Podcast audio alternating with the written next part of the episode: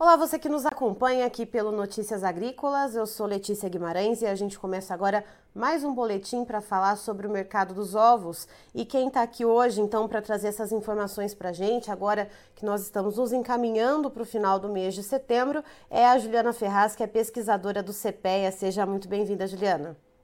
Obrigada, Letícia. Eu que agradeço o convite. Juliana, como que a gente pode classificar o decorrer desse mês de setembro? Né? Como que foi o andamento desse mercado? Como que ficou a questão de oferta e de demanda? Letícia, esse mês o mercado está bastante estável, né? Tanto quando a gente compara com o mês de, de agosto, né? O mês anterior, mas também na análise quinzenal, né? Comparando agora as últimas duas semanas aí, um movimento de bastante estabilidade no mercado de ovos. E essa estabilidade nas cotações, né? Elas é, fazem alusão, né? é, sofre influência por parte da, da menor oferta, né, da oferta um pouco mais enxuta do produto, uh, e também da, da demanda, né, das vendas de ovos que se manteve praticamente estáveis aí ao longo do mês. E essa estabilidade na venda de, de ovos, Juliana, ela se deve ao quê? A gente teve uh, alguma influência dos preços das outras proteínas de origem animal, por exemplo, carne de frango, carne suína, Uh, e por isso manteve essa estabilidade, a gente não teve picos de alta aí de consumo para os ovos? Sim, justamente. As, as proteínas carnes, elas influenciam sim no, no consumo de ovos, né? A gente está vendo agora a maior parte das proteínas carnes, é, carnes em movimento de queda, não a carne bovina caindo, a, a carne suína também recuando com bastante intensidade. Uh, a de frango que se mantém um pouquinho mais, uh, mais estável né, em relação às demais, mas elas acabam influenciando, sim, no, nas vendas de ovos, né, no, no, consumo propriamente dito de ovos, porque é uma proteína alternativa em, em, substituição às demais carnes. Mas o que a gente nota mais é uma influência por parte uh, do descarte de poedeiras. Então, uh, boa parte dos produtores é, reajustaram a produção, então reduziram uh, a oferta de ovos e, consequentemente, isso é, conseguiu dar um impulso um pouco maior para o preço agora nessa, nesses últimos dias, né? Então, uh, por isso que o cenário para o mercado de ovos ele é praticamente de estabilidade, por conta desse controle da oferta, porque a demanda ela segue praticamente estável em relação ao que vem sendo praticado aí ao longo dos últimos meses, especialmente em relação ao mês passado. E Juliana, pensando nessa estabilidade, então, se você puder trazer para a gente, né, e para quem nos acompanha, os números uh, a respeito, né, desde o começo do mês de setembro até agora, né, a gente já está no dia 27, então, como que foi essa flutuação, como que a gente termina aí de oscilação de preços uh, e os valores médios, então, tanto para os ovos brancos quanto para os ovos vermelhos? Certo. Bom, a, a caixa com 30 dúzias que está sendo negociada aí no mercado atacadista da Grande São Paulo, ele está saindo por volta de 159,64 centavos, né? Isso o, o produto branco, né? Então é uma leve alta aí de 0,6% em relação ao mês passado. Já o produto vermelho, ele está tendo uma, uma queda de cerca de 1,8% é, aí, em relação a agosto, com a caixa sendo negociada por volta de 175 reais, uh, porque o produto vermelho é um produto mais caro e, e o pessoal estava com uma oferta um pouco mais elevada desse produto em relação ao, ao branco, então isso acabou ocasionando aí é, a queda no preço desse produto agora em setembro. Mas de modo geral, principalmente para o produto branco, o cenário de bastante estabilidade, com leves altas. E, Juliana, a questão dos custos de produção, né? A gente viu a entrada do milho safrinha, ainda existe uma certa queda de braço, né, entre o setor produtivo e os compradores, né, desse produto. Então, esse, esse preço, né, do milho, ele acaba ficando aí uh, meio pressionado. Como é que está a questão da relação de troca, então, entre os ovos e o custo de produção, principalmente no que concerne a alimentação das aves?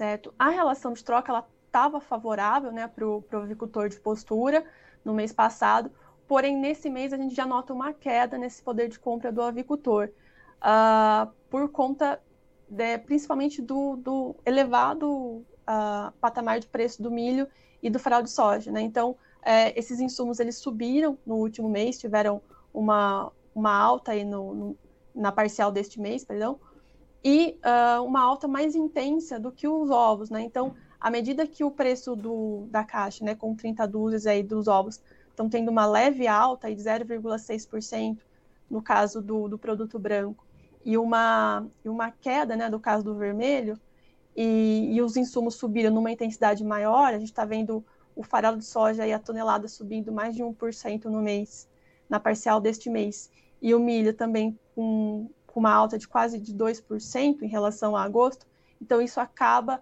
pressionando aí o poder de compra do, do avicultor. Então, e, esse mês, uh, o cenário está desfavorável para o avicultor. E o que, que a gente pode ver né, com a virada, então, para outubro? A gente sabe que começo de mês é sempre um pouco melhor para as vendas, né, recebimento de massa salarial, isso aí uh, é meio que já esperado, né, Juliana? Mas o que, que o mercado está enxergando né, em relação ao preço das outras carnes, né, das proteínas concorrentes, uh, o que, que o mercado está vendo aí e se preparando também uh, pela produção que a gente tem pela frente de, dos panetones, né, essa indústria também que acaba demandando, acaba puxando bastante a demanda por ovos uh, nessa época do ano. O que está se vendo agora para o horizonte? A, perspectiva, as perspectivas dos agentes é que, de fato, agora, né, no, no início de outubro, eles consigam fazer algum reajuste positivo nas cotações, impulsionados principalmente por essa questão sazonal já comum aí de primeira quinzena, né, especi especialmente primeira semana de mês, quando ocorre uh, o pagamento de salários, né, a grande massa da população está com poder aquisitivo um pouco maior, então é esperado esse reajuste para o mês de outubro agora, e no decorrer é, até o final do ano, as perspectivas são de que os preços dos ovos eles continuem nesses patamares uh, bastante próximos do que estão sendo praticados agora, Letícia. É, em termos de, de, insumos, né, não é esperado uma alta tão abrupta, tão, tão significativa. Então, com isso, a expectativa do pessoal é que essa relação de troca, esse poder de compra e mesmo os preços dos ovos, eles continuem uh, girando mais ou menos nesses patamares que a gente está vendo hoje, né? E por falar em preço, Juliana, você tinha comentado antes da gente entrar ao vivo uh, que o preço dos ovos brancos ele chegou a atingir um patamar recorde. Uh, explica um pouquinho isso para a gente, qual foi o valor médio que foi atingido pela caixa com 30 dúzias de ovos e o que, que motivou né, eh, a chegada nesse patamar recorde? Sim, é, na, todos os produtos, né, em todas as regiões, o produto branco, né, o ovo branco, ele está a, a nível recorde, né, então são as máximas históricas, a gente acompanha o comportamento de preço desse mercado desde 2013, e desde então a gente não, nunca viu um, patamar de preço tão alto aí, uh, como a gente está vendo agora para o produto branco, né. Isso é um reflexo, né, de dois fatores, é resultado de dois fatores. Então a gente tem aí é, a redução da, da, da oferta né, desse, desse produto. Então, produtores reduziram a, a oferta de ovos, fizeram maior, aumentaram o número de descartes de poedeiras. E uh, o aquecimento na demanda também foi um fator, né? A procura por ovos aí, ela, ela teve um leve aumento no, no período. E o que a gente nota também uh, é essa questão uh, do repasse dos custos de produção, né? A gente sabe que o preço, ainda que o preço do milho e o farelo de soja tenha oscilado nos últimos meses, tenham até cedido, é, quando a gente pega o acumulado de meados de 2018 para cá, que foi quando esses insumos começaram numa espiral de alta, a gente nota que houveram valorizações bastante intensas para esses insumos que não foram é, repassados né, para a ponta final. O produtor não conseguiu repassar é, por conta de, de, pandemia, de diversos fatores, né, que limitaram aí esses repasses no custo de produção. E agora eles vêm tentando, então, somado à redução da, da oferta, tentar é, repassar aí esses custos que vem tendo ao longo uh, dos últimos anos, né? Porque a gente sabe que o que mais pesa é milho e farelo de soja, mas tem outros insumos que tiveram uh, valorização bastante intensa aí nos últimos tempos, né? principalmente no que se refere à questão de embalagens e entre outros. Então, é, esse movimento agora é, de alta no preço dos ovos, ainda que seja sutil, leve, né, em relação ao mês passado. Então, isso está refletindo aí é, essa redução na oferta, é, leve aumento na, na procura e também uh, essa questão do repasse dos custos de produção.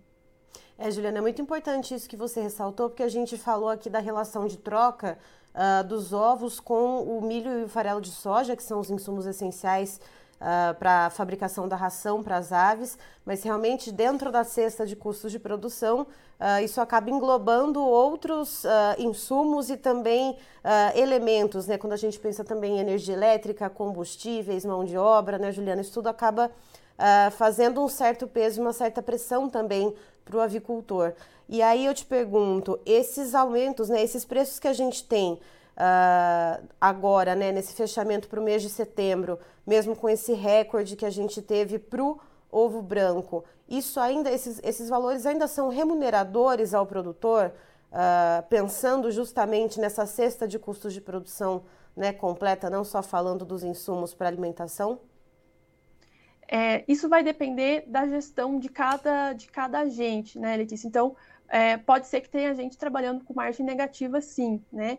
uh, principalmente os pequenos uh, produtores que trabalham com uma escala menor uh, e compram esses insumos em menores quantidades, então pode ser que esses agentes estejam com um cenário ainda bastante desfavorável, né, e até mesmo tendo prejuízo, né, mas aquele, aquele agente que compra numa escala um pouco maior e já vem programando a compra desses, desses insumos, né, é, esse acaba sofrendo menos essas intempéries aí de mercado. Então, vai variar, isso está variando de, de agente para agente, mas no geral, de modo geral, agora o que a gente nota é que esse cenário está um pouco mais favorável do que quando a gente compara com o que foi o ano passado. Né? Então, ainda que não seja um cenário ideal, ainda que os custos estejam bastante elevados, ainda assim, quando a gente compara com, com o ano passado, a gente nota um pouco mais de fôlego por parte do produtor em estar tá continuando aí na atividade.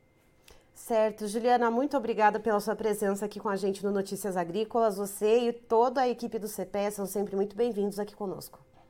Imagina, eu que agradeço o convite. Uma boa tarde a todos.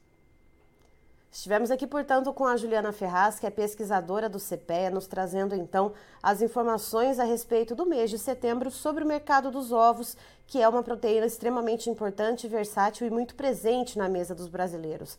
Então, segundo a Juliana, na questão dos ovos brancos, o mês vai se encaminhando para o final com preços em várias praças do Brasil uh, praticamente na estabilidade, aí, tendo leves altas de, por exemplo, uh, ah, 0,7% no Rio de Janeiro ou Bastos aqui no interior de São Paulo. Na Grande São Paulo, leve alta de 0,6%. Então, se a gente pegar o preço né, da Grande São Paulo, uh, esse preço médio dos ovos brancos tá então hoje, né, se a gente pegar nesse dia 27 de setembro, cotado então em R$ 159,64 a caixa com 30 dúzias do produto. E isso, segundo a Juliana, uh, atinge um patamar recorde desde o começo da série histórica do CPE em 2013. E sobre os ovos vermelhos, esses sim tiveram uma queda um pouquinho mais acentuada nesse mês de setembro. Isso porque o produto vermelho ele é um pouquinho mais caro e uh, durante esse mês de setembro houve uma oferta um pouco mais elevada dos ovos vermelhos em relação aos ovos brancos. Então, por exemplo, na Grande São Paulo, houve uma queda né, nesse mês todo, né, pegando desde o comecinho até agora o final do mês de setembro, um recuo de 1,8%, com um preço médio de R$ 175,75 a caixa com 30 dúzias do produto. E de acordo com Juliana, mesmo com esses patamares de preços elevados, existe uma relação de troca, principalmente quando a gente pensa nos insumos para alimentação das aves, que está um pouquinho mais desfavorável nesse mês de setembro do que a gente viu lá em agosto. Uh, os preços de milho e farelo de soja eles subiram com mais velocidade, com, com uma proporção maior do que o aumento então do preço dos ovos, mas segundo a Juliana tem e depende muito da eficiência do produtor. Então a gente tem esses patamares pagos ao produtor elevados, sim, uh, mas alguns podem estar trabalhando no prejuízo por não se, programa, não se programarem perdão, nas compras desses insumos. Né? E aqueles que conseguem ter uma programação um pouco mais eficaz, né? uma produção mais planejada, então acabam tendo oportunidade de garantirem margens melhores. E então agora, para a virada para o mês de outubro, se espera, como sempre, no começo do mês, uh, uma demanda um pouco melhor, né, uma saída melhor desses produtos. Uh, mas, segundo a Juliana, até o final do ano, a expectativa é que os preços sigam na toada do que está sendo praticado no momento.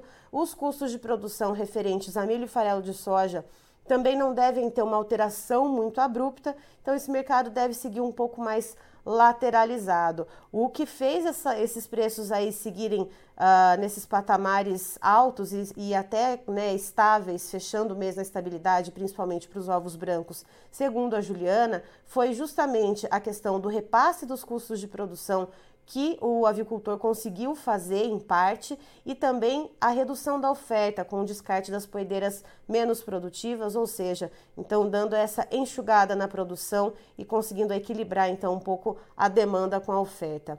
Eu encerro por aqui, daqui a pouco tem mais informações para você. Notícias Agrícolas 25 anos ao lado do produtor rural. Se inscreva em nossas mídias sociais. No Facebook, Notícias Agrícolas. No Instagram, arroba Notícias Agrícolas e em nosso Twitter, arroba Norteagri. E para não perder nenhum vídeo, não se esqueça de nos acompanhar no YouTube e na Twitch Notícias Agrícolas Oficial.